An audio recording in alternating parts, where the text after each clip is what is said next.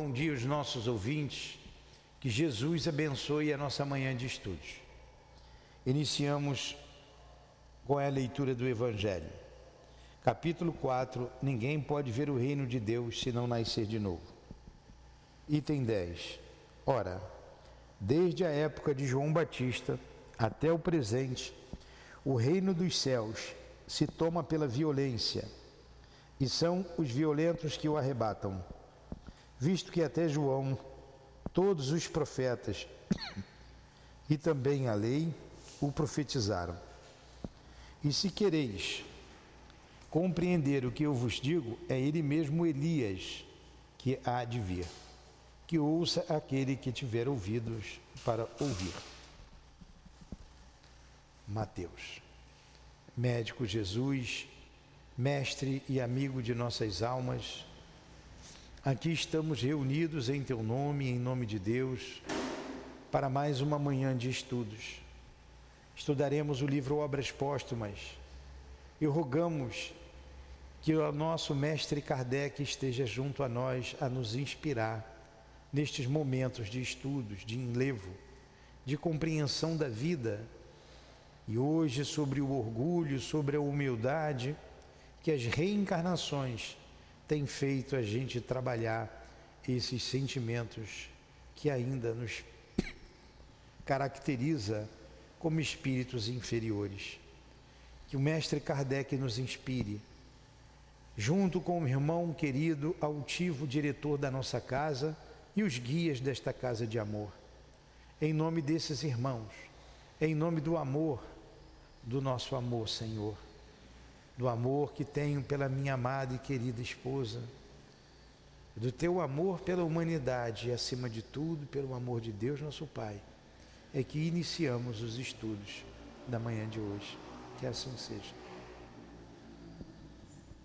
Graças a Deus.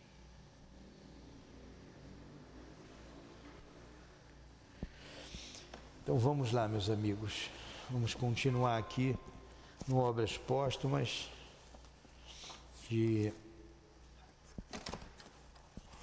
sobre o orgulho e a humildade. Que se identifique o homem com a vida futura, está na página 231. Achou? E sua maneira de ver mudará completamente, como a do indivíduo que deve permanecer por algumas horas poucas numa habitação ruim e que sabe que sua saída terá uma magnífica para o resto dos seus dias. Então, você tendo a visão da vida futura, isso aqui é uma estadia passageira. Aí aquilo que a gente estava falando no livro dos Espíritos. O tempo para os Espíritos não é nada. Mas para nós encarnados, ele demora a passar. Então nós estamos numa estadia é, passageira, tudo bem. Mas para nós é. Não é fácil. É uma luta constante. É viver um dia de cada vez e buscar cumprir com um dever naquele dia. Senão, se você, é, senão você se perde, você enlouquece, você não, não vê. Então você tem que ver a vida futura e com essa visão da vida futura você vai ter uma uma caminhada mais tranquila aqui na Terra.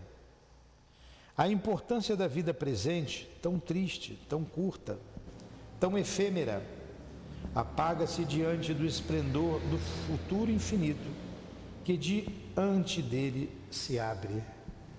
Olha, a gente tem que sair rápido desse planeta Terra para um mundo melhor. Ou melhorar rápido para que o planeta Terra melhore, para que a gente não se sinta assim tão preso, tão tão é, é, preso mesmo, tão inferiorizado neste planeta. Né? Apesar da beleza, a materialidade nos faz aqui estar tá preso. É, você vê, isso no século XIX ele já dizia, né? Vida presente tão triste, tão curta, tão efêmera. Pois é importância da vida presente, tão triste, tão curta, tão efêmera. E não é? apaga-se diante do esplendor do futuro infinito que diante dele se abre. E eu me, aí, para mim, por exemplo, a, a, a, saudade que eu tenho da Lurdinha é uma coisa avassaladora, que não chega a hora de eu ver. E por ser tão materializado, tão pesado ainda, o meu organismo, nenhum sonho, nenhuma percepção, nenhuma roçadura, pelo menos, né? Não tem, isso aí é, é, machuca a gente, né? machuca. A consequência natural, lógica desta certeza é de sacrificar um presente fugidio a um futuro durável, enquanto que antes sacrificava tudo ao presente. Realmente, a gente sabe que vai reencontrar quem nós amamos. A gente sabe que isso tudo vai passar. É melhor do que viver tudo, apostar tudo nessa vida, que é passageira e efêmera. Aí, desse ponto de vista, ela é efêmera e passageira. Sim. Não é? Diante da vida futura. A vida futura, tornando-se seu objetivo, pouco lhe importa ter um pouco mais ou um pouco menos nesta outra. Os interesses mundanos são, são um acessório ao invés de ser o principal. Ele trabalha no presente visando assegurar sua posição futuro, no futuro. E além disso, sabe em que condições pode ser feliz. Não é? A gente já sabe como é que é a vida futura. O que que a gente vai fazer lá? A gente já sabe. Os homens podem opor obstáculos aos interesses mundanos. É preciso que ele os afaste e se torna egoísta pela força das coisas. Se lançar seu olhar para mais alto, para uma felicidade que nenhum homem pode entravar, não tem interesse em esmagar ninguém e o egoísmo não tem mais objetivo. Todavia, resta-lhe sempre o estimulante do orgulho. A causa do orgulho está na crença que o homem tem da sua superioridade individual. E é ainda aqui que se faz sentir a influência da concentração do pensamento da vida terrestre. No homem que nada vê atrás de si, nada adiante de si, nada acima de si, o sentimento da personalidade leva a melhor e o orgulho não tem contrapeso. Ele se acha o mais importante, o centro das atenções não acredita em Deus, não acredita em nada, ele é o próprio Deus, principalmente quando ele tem posses, poderes, né? aí o orgulho se exacerba. Se ele soubesse que tudo vai ficar aqui na terra,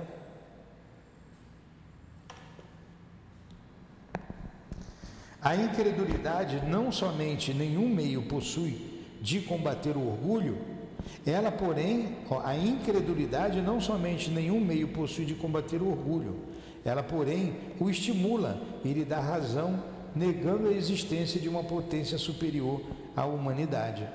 Então, para o incrédulo, como é que ele vai combater o orgulho se ele só acredita nesta vida, nos poderes desta vida? Olha o mundo como é que está. Nem sabe o que é orgulho. Nem sabe.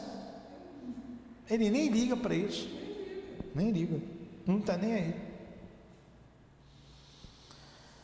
O incrédulo só crê em si mesmo. É, pois, natural que tenha orgulho. Enquanto que nos golpes que o, atinge, o atingem, não vê senão o acaso e se endireita. Aquele que tem a fé vê a mão de Deus e se submete. Crer em Deus e na vida futura é, portanto, a primeira condição para temperar o orgulho. Mas isto não basta. Ao lado do futuro, é preciso ver o passado para se ter uma ideia justa do presente. Para que o orgulhoso deixe de crer na sua superioridade, é preciso provar-lhe que ele não é mais que os outros e que os outros são tanto quanto ele, que a igualdade é um fato e não simplesmente uma bela teoria filosófica.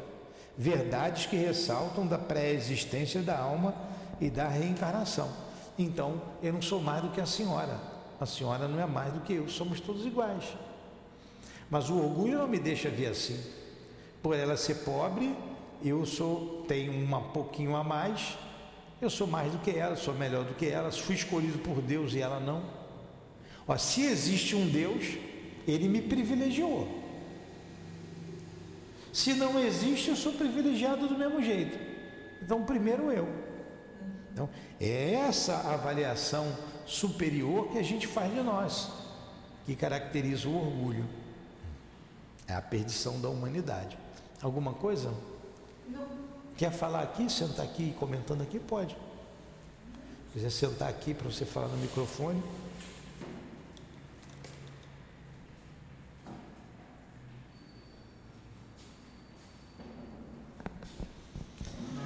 Sem a pré-existência da alma, o homem é levado a crer que Deus concedeu-lhe vantagens excepcionais. Olha aí. Né? Você não acredita na reencarnação, então você foi privilegiado, em detrimento de outro. Ah, desculpa. Então, sem a pré-existência da alma, o homem é levado a crer que Deus concedeu-lhe vantagens excepcionais. Quando crê em Deus, quando crê em Deus. Quando não crê, dá graças ao acaso e ao seu próprio mérito. Que nós acabamos de dizer. Você lembra daqueles reis antigos diziam, né, que eram escolhidos por Deus. Tinha lá o Deus Sol, né? O Ra, o Deus... Escolhido, né? Eles eram os próprios é, deuses, né? Era a divindade. A pré-existência, iniciando na vida anterior da alma, ensina-lhe a distinguir a vida espiritual infinita da vida corporal temporária. Daí fica sabendo que as almas partem iguais das mãos do Criador. Então, esse é o ponto.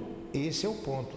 Você não vai convencer ninguém da doutrina espírita se não acreditar que ele é espírito, que ele é uma alma ou não é a linguagem correta, que ele traz em si uma alma, Sim. que o corpo é apenas uma vestimenta. Então, primeiro, como diz Kardec, lá no livro dos médios, você tem que tornar o homem espiritualista. Ele acreditar na existência da alma, do mundo espiritual. A partir daí, ele pode se tornar espírita. A partir daí, pode se tornar espírita. Mas se ele não é espiritualista, você vai perder teu tempo. Você vai falar de reencarnação para quem não acredita nem que ele é um espírito. Né? Mas, ele, mas é exatamente isso, né? A partir do momento que a pessoa acredita numa alma, numa, em outra vida, isso tudo começa, né? Modifica totalmente essa materialidade, porque ele pensa assim, ué, então tem uma coisa a mais, e aí? Como é que será, né? Mesmo não se tornando espírita, né? Eu acho que é isso que eles dizem, que o Espiritismo não será a religião do mundo, mas as outras religiões. Não, não é a religião do futuro, mas o futuro das religiões. É o futuro das religiões. A tendência é que todos compreendam isso, né, da vida espiritual. É, convirjam para essas ideias. Sim que tem o um mesmo ponto de partida e um objetivo, o mesmo objetivo, que todas devem chegar em mais ou menos tempo conforme seus esforços. Que ele próprio não chegou a ser o que é, senão depois de ter por longo tempo e penosamente vegetado, como os outros, nos degraus inferiores, entre os mais atrasados e os mais adiantados. Há apenas uma questão de tempo que as vantagens do nascimento são puramente corporais e independentes do espírito, que o simples proletário pode numa outra existência nascer num trono e o mais poderoso renascer no proletário. Se apenas considera a vida corporal, vê as desigualdades sociais do momento. Elas o chocam. Porém, se coloca se olhar sobre o conjunto da vida do espírito, sobre o passado e sobre o futuro, desde o ponto de partida até o da chegada, estas desigualdades se apagam e eles reconhecem que Deus nenhuma vantagem concedeu a qualquer de seus filhos em prejuízo dos outros, que deu parte igual a cada um e não aplanou a estrada para uns mais do que para outros, que aquele que é menos adiantado que nele na terra pode chegar antes dele se trabalhar mais que ele no seu aperfeiçoamento. Reconhecerá finalmente que nenhum chegando senão através dos seus esforços pessoais, o princípio da igualdade é assim um princípio de justiça e uma lei da natureza perante os quais cai o orgulho do privilégio. Uhum. Ó, quanta coisa aí, né? Sim. A base de tudo, a base de tudo é a alma. Eu sou o espírito, alma, mesma coisa, é a base. Então eu tenho que ser espiritualista. Mantenho a minha individualidade após a morte. Primeiro, segundo ponto importantíssimo, mantenho a minha individualidade. Não vamos discutir a questão de céu e de inferno, que não dá mais para perder tempo com isso. Então, mantenho a minha individualidade. Se eu sou o mesmo, mantenho a minha individualidade, eu posso me comunicar com quem ficou na terra. Por que não poderia? Eu posso.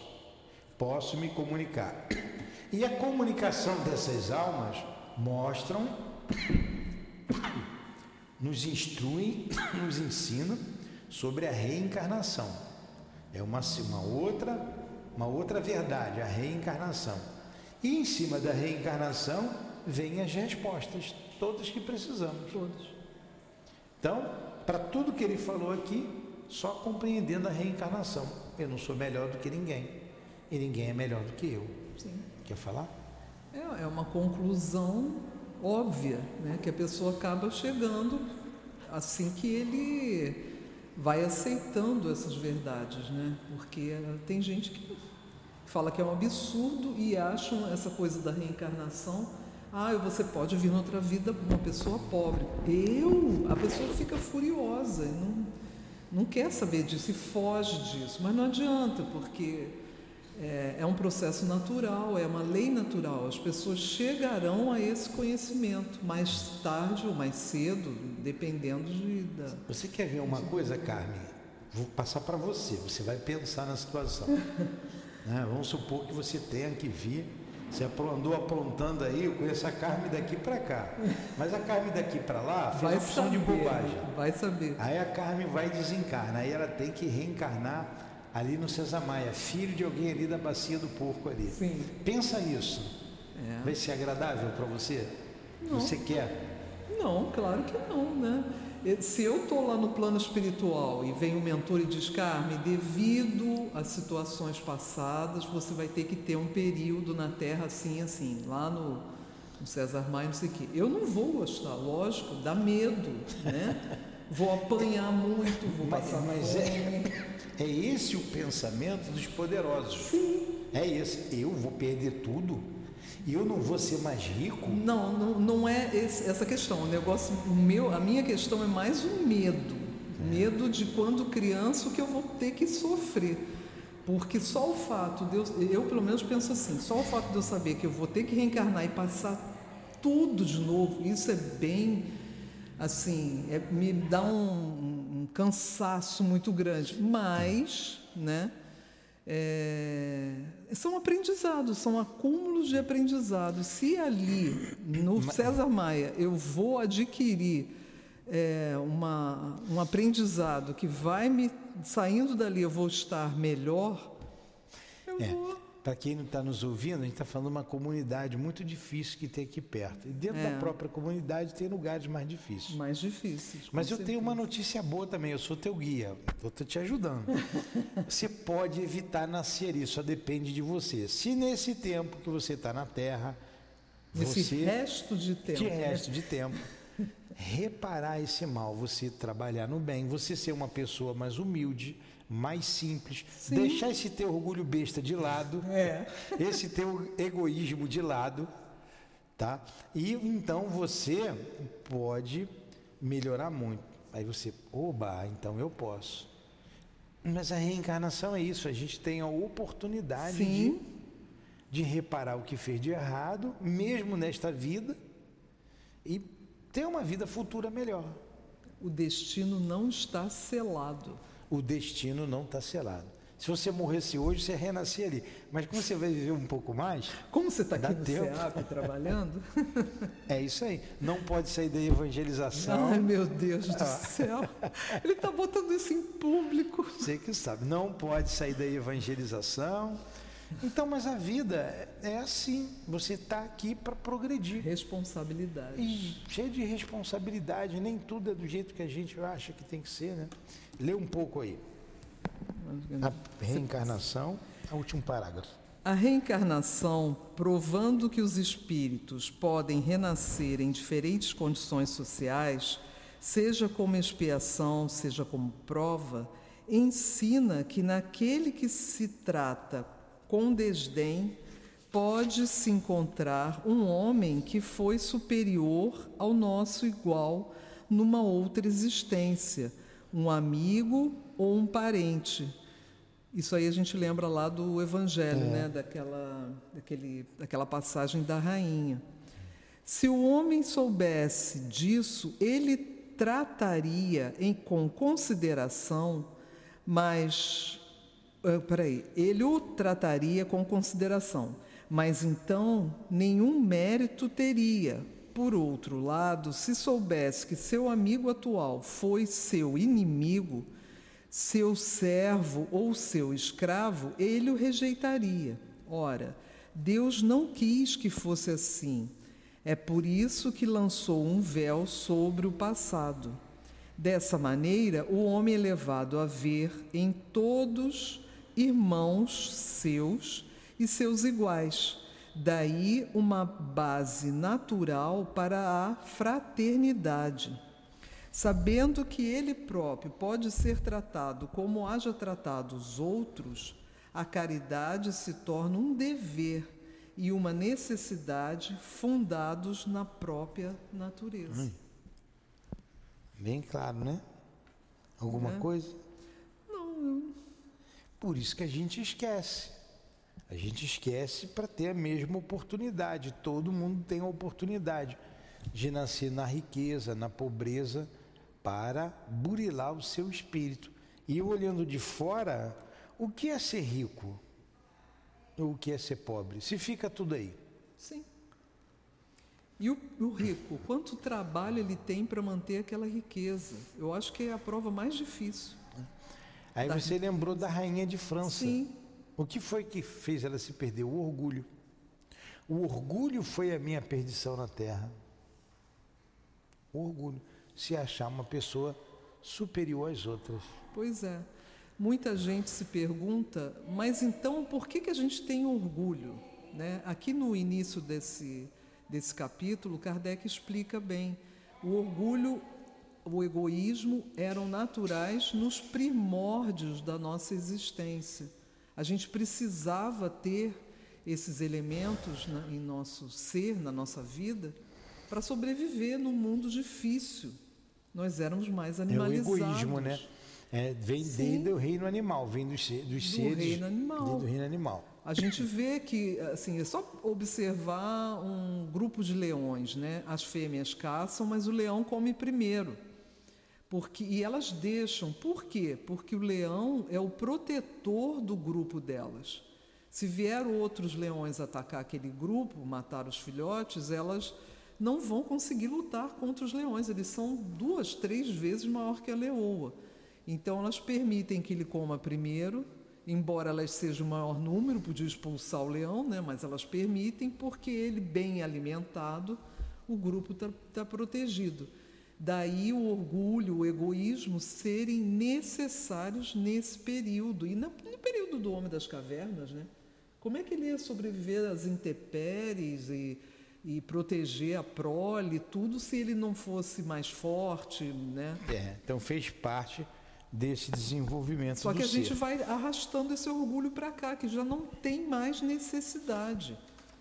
O orgulho hoje em dia, o egoísmo, com o conhecimento que nós temos, eles têm que ser transformados. Não tem como extirpar. Eu não, gente, eu estou aqui no espiritismo, mas eu continuo tendo orgulho. Eu também me vejo egoísta de vez em quando, mas eu já observo isso e procuro transformar naquele momento. Jesus assentou o princípio da caridade, da igualdade e da fraternidade, Fazendo dele uma condição expressa para a salvação. Mas estava reservada a terceira manifestação da vontade de Deus, ao Espiritismo, pelo conhecimento que faculta da vida espiritual, pelos horizontes novos que descortina e as leis que revela sancionar este princípio, provando que não é somente uma doutrina moral, mas uma lei da natureza e que é do interesse do homem praticá-lo. Ora, ele o praticará quando, deixando de encarar o presente como o princípio e o fim, ele compreenderá a solidariedade que existe entre o presente, o passado e o futuro. No campo imenso do infinito que o Espiritismo lhe faz entrever, sua importância pessoal anula-se.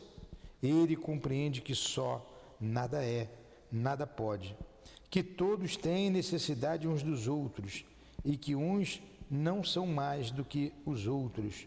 Duplo golpe para o seu orgulho e seu egoísmo. Exatamente. Olha o que, que o Espiritismo é capaz de modificar nessas é, pessoas. É, nos mostra claramente, claramente essa ideia da, da igualdade através da caridade e da fraternidade. Sim. Mas para isso, vai. Mas para isso é-lhe necessária a fé, sem a qual permanecerá forçosamente na rotina do presente. Não a fé cega que foge da luz, restringe as ideias e por isso mesmo entretém o egoísmo mas a fé inteligente, raciocinada, que quer a claridade e não as trevas, que rasga corajosamente o véu dos mistérios e alarga o horizonte. É esta fé primeiro elemento de todo o progresso que o espiritismo lhe traz, que o espiritismo lhe traz. Fé robusta porque está fundamentada na experiência e nos fatos porque lhe dá provas palpáveis da imortalidade da alma. Ensina-lhe de onde vem, para onde vai e por que está na terra. Finalmente, porque ela fixa suas ideias incertas sobre seu passado e sobre seu futuro. Muito bem. A fé, tu vê a importância da fé, mas assim, a fé, mesmo a fé, nesses casos, pode ser totalmente torta, né? uma fé cega, obtusa, não adianta nada. Tem que ser, como ele disse aqui, não é, não é essa fé aí que, mas a fé que rasga corajosamente o véu dos mistérios e alarga os horizontes. Porque essa fé obscura, como ele colocou, entretém Sim. o egoísmo. Sim. Porque você aí é o sectarismo, só se salva quem acredita como Sim. eu acredito, quem está na minha igreja pensa como eu penso. Os outros não. Os outros não. Né? Essa entretém. Agora, essa fé na vida futura, essa fé, aí é um elemento de progresso, como ele colocou. Sim. Nessa fé que vê em todos igualdade, somos todos irmãos. Somos todos irmãos. Uma vez que tenha entrado decisivamente neste caminho, o egoísmo e o orgulho, não tendo mais as mesmas causas de supericitação, se extinguirão pouco a pouco por falta de objetivo e de alimento, e todas as relações sociais se modificarão, sob o império da caridade e da fraternidade bem compreendidas. Sim. Então vai compreender-se bem a caridade e a fraternidade. É. E isso poderá. Isso poderá acontecer por uma brusca modificação? Não, Não né? isso é impossível. Nada se opera bruscamente na natureza. Jamais a saúde volta subitamente a um enfermo. Entre a doença e a saúde há sempre a convalescência. O homem não pode, pois, instantaneamente mudar seu ponto de vista e desviar seu olhar da terra para o céu. O infinito confunde, o deslumbra ele precisa de tempo para assimilar as novas ideias. O Espiritismo é, sem contradita, o mais poderoso elemento moralizador, porque solapa o egoísmo e o orgulho pela base, dando um ponto de apoio à moral. ele faz milagres de conversão. É verdade que são ainda apenas curas individuais e com frequência parciais, porém, o que ele produziu sobre os indivíduos é a garantia do que produzirá um dia sobre as massas. Ele não pode arrancar de uma vez só todas as ervas daninhas. Ele dá a fé, a fé é a boa semente, mas é preciso dar a essa semente um tempo de germinar e de dar frutos. Eis porque todos os espíritas não são ainda perfeitos. Ele tomou o homem no meio da vida, no fogo das paixões, na força dos preconceitos, e se em tais circunstâncias operou prodígios, o que será quando o tomar desde o nascimento, ainda virgem de todas as impressões malsãs? Quando este sugar a caridade com o leite e for embalado pela fraternidade, quando finalmente toda uma geração for educada e alimentada por, com ideias que a razão desen, desen, desenvolvendo-se fortificará ao, é, fortificará ao invés de desunir. Sob o império dessas ideias, transformadas na fé de todos, o progresso não encontrando mais obstáculo no egoísmo e no orgulho, as instituições se reformarão por si mesmas e a humanidade avançará rapidamente para os destinos que lhe foram prometidos na terra, esperando os do, do céu. céu. E aí, comenta. Poxa, é belíssimo isso, né? Que coisa mais linda. E é verdade. É, quando a gente aprende o Espiritismo na meia-idade ou já adultos, a gente consegue algumas modificações, com certeza. Muita coisa muda. A gente nota que a gente já não quer determinadas coisas que a gente fazia no passado. Mas o Kardec vem dizendo aqui que quando a gente começar a, a quando começarmos a, a viver o Espiritismo, desde a tenridade, a criança, ele está falando aqui da criança, a mãe já for espírita, o pai, ou nem espírita, mas espiritualista, com esse conhecimento, essa criatura já vai de berço aprendendo todas essas coisas e ele com certeza vai ser uma pessoa muito melhor do que ele foi na vida anterior, porque ele vai ter uma educação que vai promover a, é, a dissolução desse orgulho, desse egoísmo, porque ele vai compreender o outro como um irmão, como um, um, uma, uma pessoa como ele, que tem os mesmos direitos que ele.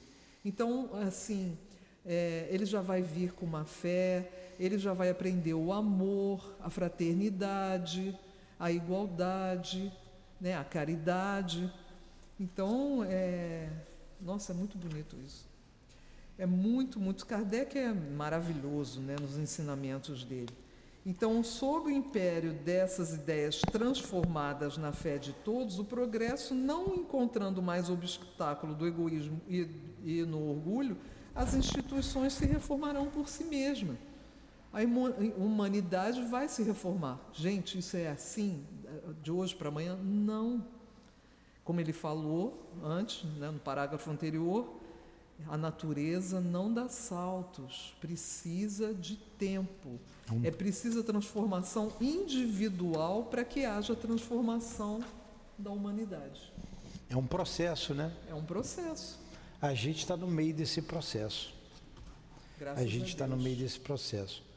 E também uma, esse processo está tão feito na gente porque a gente já reconhece o orgulho, muitas vezes somos orgulhosos. A gente já não é um orgulhoso por si só, mas tem os momentos de orgulho, tem, os tem. momentos de egoísmo, e a gente vai diminuindo isso. Olha o processo.